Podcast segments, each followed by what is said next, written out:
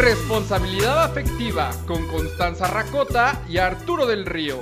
Hola a todos, ¿cómo están? Oigan, pues hola de nuevo. Eh, tenemos dificultades técnicas. Oigan, a ver, no, es que no solo tenemos dificultades técnicas, tenemos dificultades mentales. Varia. Y por eso la sexta temporada parece un reinicio de podcast donde probablemente ustedes pensaban que ya no iba a suceder. Pero sí. No, vamos, o sea, en estos, en esta temporada, en la séptima temporada ya, séptima temporada. Ah, séptima. Sí, Agárrate que siéntate. Séptima temporada, pero eh, vamos a ir en el proceso, ir arreglando los detalles técnicos conforme vayamos consiguiendo cosas para que sea más fácil. Eh, así es que eh, no nos juzguen, y si nos juzgan no nos diga, no me importa. No podemos dar nombres porque nos pidieron aquí en el set, pero tenemos un camarógrafo de mano alzada. Entonces, perdónennos. Digo, yo sé que Lo aquí... que nos perdona el camarógrafo. No, bueno, el camarógrafo primero, ¿no? Pero digo, a ver, estamos haciendo lo que podemos para llegar a ustedes y no dejarlos como los dejamos por, por, por dificultades mentales. Mentales, sí. Sí, mentales, básicamente. Pero eh, ahí vamos, ahí vamos. Pero bueno, en esta nueva temporada queremos empezar hablando sobre la sociedad, sobre cómo la sociedad eh, nos va afectando en la forma en la que nosotros nos percibimos, la forma en la que nos relacionamos con los demás y la forma en la que nos enfrentamos eh, a todos los miedos, los prejuicios y las cosas negativas que obviamente pues van disminuyendo nuestra autopercepción. Es que, a ver, la mayoría de los que nos escuchan son o millennials o personas grandes. Y grandes hablo de boomers, eh, hablo de generación eh, X, la que está antes de los millennials. Creo que sí. Que no, no, no me refiero a grandes de edad, pero con otro concepto social. Y creemos que es importante hablar de esto porque, bueno, yo no sé si a ustedes no les ha pasado, pero últimamente he visto en un chingo de ámbitos cómo la sociedad nos afecta a la hora de relacionarnos. Y lo que pasa es que nuestra generación, o sea, los millennials, nacemos en un momento muy crucial de la tecnología, donde por el acceso al Internet, pues nos hemos globalizado y diversificado de una manera muy bruta.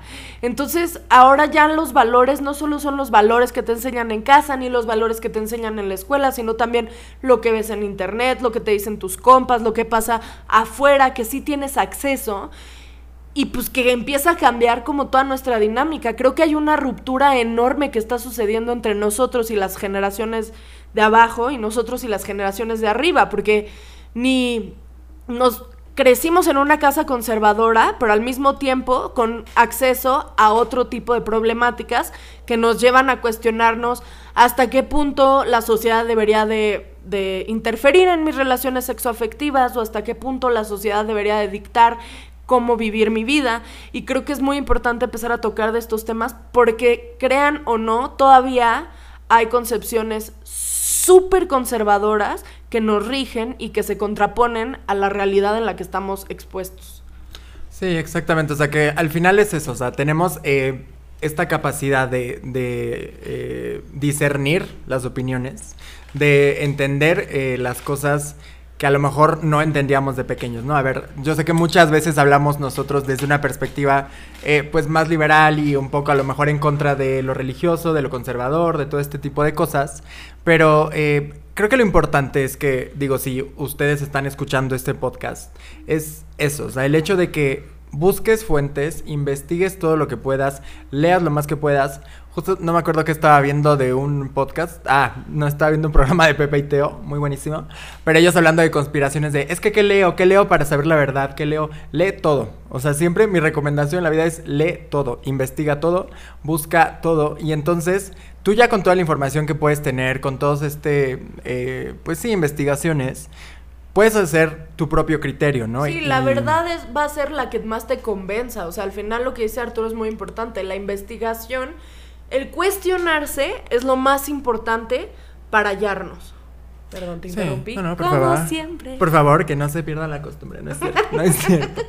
Pero no, justamente, o sea, es esta cosa de, a ver, eh, no estoy diciendo que entonces el, el ser católico ya esté mal de por sí, pero ok, el punto es que tú encuentres tu paz y tu libertad eh, en las cosas que están a tu alrededor. Sí, ok, dices, la verdad es que sí me siento una persona católica o hay muchas cosas de la enseñanza católica que me gustan, pero estas no, o sea, y esto me funciona a mí para seguir adelante y no le estoy haciendo daño a nadie y me hacen entender la vida, me hacen entender mi día a día, pues está padrísimo, ¿sabes? O sea, al final siempre las cosas que te funcionen, que te ayuden a crecer, que te ayuden a vivir en paz y que no le hagan daño a los demás, please go ahead, ¿no? O sea, creo que siempre nuestro problema tiene que ver con estas personas religiosas o fanáticas religiosas que hablan eh, de las cosas que parecen liberales, que según ellos van en contra de sus enseñanzas.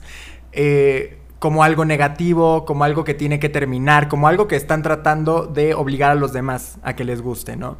Que hay un programa horrible que se llama Girl Define en YouTube, de unas chavas que hablan según de su percepción de la Biblia. Y justo acaban de subir un video hace poco de este, la Biblia sobre el drag queen, sobre las drag queens. Y entonces hablan de esta perspectiva súper conservadora de no, es que ahora quieren que vean bien que los niños se disfracen, que las niñas los niños se vistan de mujeres y que... Se disfracen, ya usando el se disfracen. No, y utilizando, o sea, conceptos, o sea, obviamente súper malos como de, sí, lo que quieren es ver a niños bailando desnudos y sexualizarlos. sí, a ver, o sea, y es esta cosa que decían mucho de... Eh, hablando de drag queens o hablando de personas que entretienen o lo que sea, hay, hay este, cosas para niños y hay cosas para adultos y hay cosas para todo tipo de público. Seas drag queen, seas este, religioso, seas lo que quieras. Hay mucho tipo diferente de, de contenidos y no tiene que ver con una cosa, que eso es lo que hacen muchas las personas más conservadoras, que es que hacen una generalización de una experiencia o de un solo concepto. Entonces, sí es importante entender ese tipo de cosas en la generalidad y hacer esta conciencia de saber investigar, de saber buscar, de saber encontrar eh, tu verdad, al menos tu verdad, para que puedas este, separar las cosas y entender que la opinión de los demás no tiene por qué ser la tuya y que las decisiones que los demás toman para ellos no tienen por qué ser las tuyas. Que a ver, de lo que dice Arturo y retomando nuestros bonitos hábitos, les voy a hablar de una situación personal todo esto tiene un sentido. O sea, yo toda mi vida he cargado con un poema de Galeano que dice que las pequeñas cosas no cambian al mundo, pero te hacen ver que el mundo puede cambiar.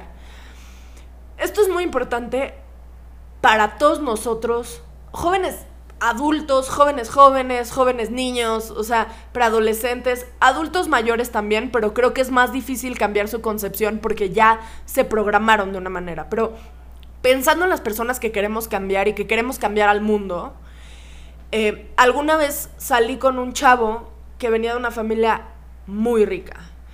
Y claro que crecimos con Amarte duele y pensando como, Renata, no, y tu novio el frijol, o no me acuerdo qué tanta mamada decía esa película, pero hay cosas que sí son muy ciertas. O sea, la sociedad sí dicta con quién puedes juntarte, con quién no puedes juntarte hasta, hasta en los movimientos más liberales, en el movimiento LGBT, también está seccionado, hay clasismo, también hay racismo. O sea, creo que es muy importante empezarnos a cuestionar la sociedad en todos los nichos. Cuando yo salía con este güey, eh, todo iba muy bien, todo iba muy bien entre nosotros, pero era muy complicado porque yo no vengo de una familia de abolengo. y me acuerdo perfecto que para las reuniones familiares para mí era muy incómodo porque yo sabía que yo no era bienvenida. O sea, era muy complicado porque yo sabía que yo estaba en un lugar donde yo no era bienvenida. Yo estaba yendo por la persona con la que salía porque estaba muy enamorada, porque era muy bonito. Y al final eso acabó rompiendo en muchas cosas. Porque sí la, la, sociedad te dicta hasta qué punto puedes llevar las cosas y a veces tenemos que tomar decisiones que duelen un chingo, como el ponerle límites a tu familia. Y creo que ponerle límites a la gente cercana siempre es muy complicado porque enseguida lo relacionas con me van a dejar de querer y me van a rechazar y ya no van a estar para mí. Pero la realidad es que los humanos somos multifacéticos. Habrá la persona sumamente conservadora y tajante que te deje de hablar y ya no está en tu vida, pero también te está haciendo un bien porque no necesitas ese tipo de toxicidad en tu vida. O habrá la persona que se cuestione tal vez sus morales y sus valores y entonces diga, bueno, a ver, quiero escuchar tu opinión y por qué estás tomando esta decisión. A lo que voy es que, digo, éramos muy chavos y, no estábamos, no sé si destinados, pero no, no, no íbamos por el mismo camino. Al final yo me iba a ir a algún lado, él a otro lado, no iba a acabar juntos. Pero lo que sí sé es que si esta persona hubiera enfrentado a su familia, probablemente la hubiera pasado menos mal que como la pasó después. Porque es una cosa de, de ver por ti. O sea, para cambiar al mundo, nos han dicho muchas veces, hay que empezar en la casa. Y sí es cierto. O sea, los límites hay que empezarlos a poner también desde tu núcleo cercano. Si tú no le dices a tus papás que algo que te están diciendo te duele, por ejemplo, que opinen sobre tu cuerpo, o que, opinen sobre tu ropa, o que opinen sobre cosas que haces, entonces le estás dando carta verde para que lo sigan haciendo, cuando es tan fácil como decir, no, no me gusta que hables de esto conmigo, y se acabó. Y eso no tendría por qué ser determinante el si te quieren o no te quieren. No te quieren por lo que te pones, o no te quieren por cómo te te vistes o no te quieren por con quién sales, te quieren porque quién eres. Y al final también estás haciendo que esas personas se cuestionen hasta qué punto les importa lo que pasa en sociedad, en sus vidas personales. ¿Valdría la pena perder a un hijo porque le gusta a alguien de su mismo sexo? ¿Valdría la pena perder a una hija porque no se está casando con alguien que tiene tanto dinero como quisieras? Porque la verdad es eso, o sea, ya estamos en un punto donde no hay dote, donde no te están heredando tierras. O sea, México es un país muy curioso, y hablo de México porque es lo que conozco, pero sí tenemos unas costumbres bien pinches viejas, güey. O sea, esta cosa de los tíos peleándose por los terrenos, no se peleen por los terrenos, trabajen para tener los suyos. O sea, si la abuelita no quiere heredarle nada a nadie y gastárselo en su gato, pues que se lo gaste en su gato. ¿Por qué tenemos nosotros que estar a la expectativa de lo que hacen los demás de nuestra familia cuando ya estamos en una época donde lo único que nos debería de importar es estar bien, el medio ambiente y cuidarnos? Sí. estar en estar en paz lo más que se pueda, ¿no? O sea, creo que sí es eso, ¿no? A ver, en la generalidad existen muchas eh, cosas, hablando de la sociedad y la cultura hacia nosotros, que hacen que nos detengamos muchas veces, ¿no? O sea, a sentirnos bien, a no hacer lo que queremos, a todo este tipo de cosas, ¿no? Uno es la religión, otro puede ser la educación, otro puede ser la educación académica, eh, obviamente la ley también, o sea, hay muchas cosas que van haciendo que nosotros nos detengamos a pensar qué es lo que queremos hacer, qué es lo que podemos hacer, hasta dónde podemos llegar, con quién podemos llegar, obviamente en nuestro contexto, ¿no? Entonces, eh, pues esa es la cosa complicada de sentarte al menos a analizarlo, ¿no? El hecho de que estén ustedes escuchando este podcast, que estén escuchando este capítulo, es invitarlos a eso, o sea, que hagan esta reflexión de, a ver, ¿en dónde estoy parado? ¿Cuáles son las cosas que la sociedad, que la cultura, que mi país eh, me están deteniendo o no me están dejando alcanzar o cuáles son las cosas que quiero y cuáles son las trabas que me está poniendo la sociedad. Porque al final sí, es esta cosa de, no sé, me quiero poner un tatuaje, pero es que no sé si mis papás me lo van a aceptar. No me van a dar trabajo, me van a alienar en el transporte público. Es que la cosa está en, ¿qué es lo que quieres tú? ¿Y qué te dijeron que te tenía que gustar? Porque eso que dice Arturo, o sea, si no hubiera, si no hubiese habido una pareja homosexual que dijera, no, me vale madres, güey, o sea, yo me voy a casar porque me voy a casar, no sería legal el matrimonio homosexual. O sea, para los grandes cambios se necesitan personas que digan, yo voy a hacer el cambio, me vale madre, güey. Inclusive en tu casa, o sea, si estás viviendo la situación de Bernarda de Alba, güey, que está jodida tu casa y el matriarcado o el patriarcado. Digo, yo entiendo que hay privilegios que te hacen las cosas más fáciles, pero que sepas que el cambio tiene que empezar por ti si quieres que haya un cambio. O sea, nadie lo va a hacer por ti. Nadie. La gente que lo hace, lo hace por ella misma. Entonces, es esta cosa de cuestionarte qué es lo que tú quieres, qué es lo que tú quieres, no qué quieren para ti, no qué quieren tu familia para ti, no qué quieren en tu trabajo para ti, qué quieres tú para ti. Sí, que al final con eso seas honesto. Lo importante es eso, que seas honesto contigo, cuáles son las cosas que quieres y que te funcionan. Porque sí, muchas veces hablando de en México, estas personas eh, que pues sí tienen a lo mejor dinero o que a lo mejor pues tienen una posición mucho más privilegiada, pues sí es esta cosa de, mm, no, ok, es que a lo mejor sí quiero, por ejemplo, ser LGBT, bueno, soy una persona gay, una mujer lesbiana, lo que sea, y es como de, mm, puedo esconderlo mejor porque si lo escondo entonces ya tengo dinero para siempre y voy a tener un puesto en la empresa y cualquier cosa que sea de lo que la familia le da. Y si eso verdaderamente a ti te hace sentir tranquilo y en paz, mira. sea, Adelante, ese es el punto. O sea, Sí. el punto es que tú te sientas tranquilo, pero que sepas que eso te va a hacer sentir tranquilo. Sí, o sea, que seas consciente verdaderamente de lo que estás haciendo. O sea, que sí sea esta cosa de. Eh, ay, no, es que no puedo. O sea, no estoy haciéndolo porque no puedo. Es como de, no, a ver, o sea, sí puedes. Tú eliges no hacerlo. Tú eliges no enfrentarte a ellos, que también está bien, porque yo también entiendo que es bien complicado y a veces muy doloroso el hecho de ponerte en una posición complicada en tu familia, en tus amigos, en tus círculos. Pues porque tienes una cierta comodidad y claro que hay cosas que te pueden dar mucho miedo. O hay hasta personas a las que sí puede significar algo, este, pues, peligro para la vida, ¿no? O sea, ese tipo de cosas. Entonces, creo que sí es eh, bien complicado ese hecho de que al menos lo tengamos consciente. El hecho de ya tenerlo consciente, de ya hacerlo como una realidad, ya hace que las cosas eh, al menos sean un poco más fáciles, porque ya puedes irlo trabajando y puedes ir viendo hasta dónde tú puedes aceptarlo, hasta dónde puedes trabajarlo para que puedas encontrar esa felicidad y que las personas que también estén en tu círculo, en tu contexto, tampoco te afecten eh, de ninguna forma, ¿no? Entonces, sí irlo como contextualizando, analizando desde tu perspectiva, desde la forma en la que tú lo quieras hacer, para que pues te puedas eh, sentir tranquilo y en paz, que esa es la generalidad, o sea, que seas en esta honestidad contigo, que sí eh, estés buscando esa tranquilidad y esa paz para ti y que vayas buscando todos esos caminos. Y ahora, nosotros desde el otro lado, eh, pues creo que una de las cosas más importantes es eso, crear estos caminos. Siempre que puedas, busca crearle caminos a las personas para que sea más fácil para ellos en el futuro. Como lo dijo Constanza, que obviamente eh, la lucha LGBT, la lucha eh, de derechos de las mujeres, eh, todo este tipo de cosas, obviamente siguen surgiendo y se siguen abriendo derechos porque hay personas que siguen peleando por ellos, que están poniendo su vida en tela para que pues pueda haber este camino más fácil para todos. Entonces, sí, si tienes esa oportunidad, si puede- puedes, eh, aunque sea desde tu nicho, aunque sea en tu casa, aunque sea en tu trabajo, en donde sea, tú puedes ir abriendo estos espacios para las demás personas, hazlo, porque son cosas que van a funcionar mucho para que en un futuro la gente no tenga ni siquiera que cuestionárselo, ni siquiera que preocuparse por ello, porque sepa que ya hay gente eh, en este camino pavimentado para ellos, para que sea mucho más fácil. Y creo que lo más importante que no les hemos dicho es que no están soles. O sea, para eso es responsabilidad afectiva. Porque, a ver, cuando yo empezaba a salir con Daniel, que es mi actual pareja, me acuerdo perfecto que al principio yo no quería como echar raíz por miedos, por, por muchas cosas.